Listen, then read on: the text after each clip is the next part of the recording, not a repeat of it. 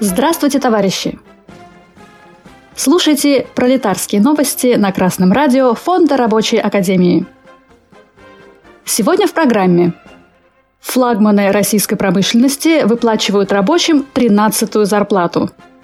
Миасский автозавод развивает производство и профобучение. На Курганмаш-заводе зарплаты вдвое выше средних по региону – Прямо перед Новым годом интернет-портал IRC.ru сообщил, что алюминиевый гигант «Русал» выплатит сотрудникам Иркутского алюминиевого завода 13-ю зарплату. Руководство завода заявило, что, несмотря на беспрецедентное давление недружественных стран, компания «Русал» продолжает исполнять взятые на себя обязательства перед сотрудниками. 18 декабря 2023 года Евросоюз принял новый пакет антироссийских санкций, в который вошла продукция из алюминия. Тем не менее, с 2024 года «Русал» обещает увеличить социальные выплаты для работников.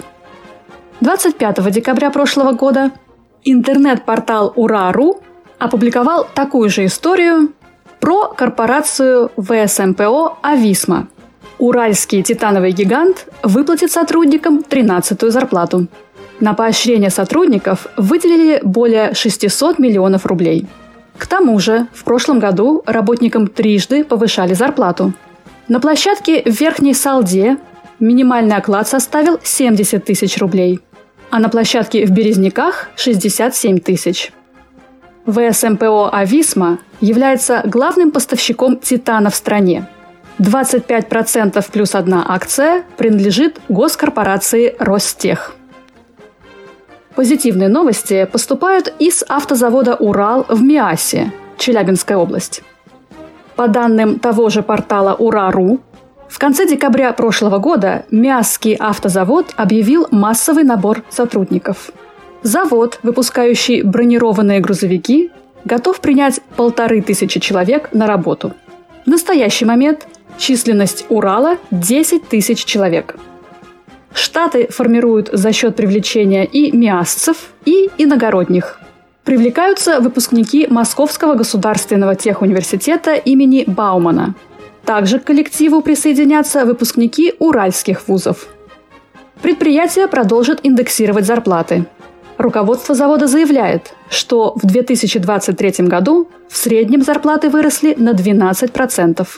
Также будет развиваться программа компенсации процентов по ипотечным программам. Кроме того, Миасский автозавод финансово поддерживает педагогов, которые готовят для предприятия кадры.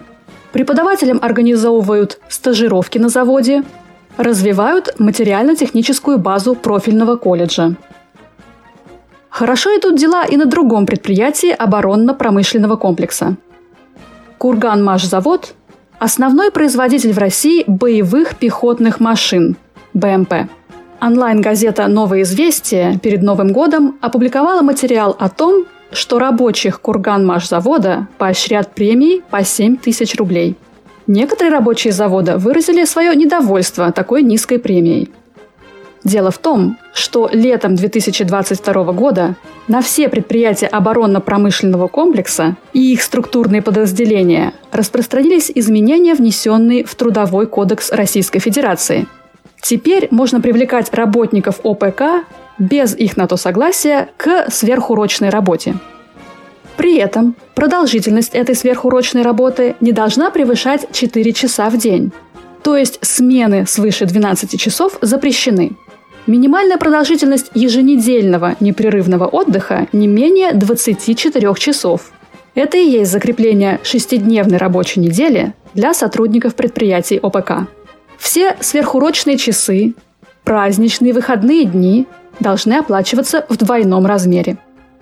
Руководство Курганмашзавода заявляет, что эта якобы низкая премия не единственная подачка – Премии заводчанам якобы выплачиваются чуть ли не ежемесячно. Да и зарплаты на заводе вдвое выше средних по региону. Средняя заработная плата на заводе – 95 тысяч рублей и около 111 тысяч рублей у основных производственных рабочих. За последний 2023 год прибыль Курганмашзавода выросла в три раза. Эти положительные новости показывают нам, товарищи, что капиталистам приходится развивать производство. А это означает прежде всего развитие главной производительной силы, то есть самих рабочих. Капиталисты вынуждены расставаться с частью своей прибыли и вкладывать ее туда, куда они и должны ее вкладывать – в высокие зарплаты для удержания и привлечения рабочих, в профессиональное обучение – в расширение производства. В этих условиях рабочему классу нужно не ждать подачек, а самим выдвигать прогрессивные требования. Не ждать социальных пакетов, а записывать в коллективные договоры все те условия, которые обеспечат развитие российского рабочего класса. Не просто довольствоваться зарплатой, которая выше, чем у других, а доводить ее хотя бы до уровня стоимости рабочей силы – которая в среднем по стране составляет 200 тысяч рублей. С вами была Оксана Побережная с коммунистическим приветом из Чепстоу, Великобритания.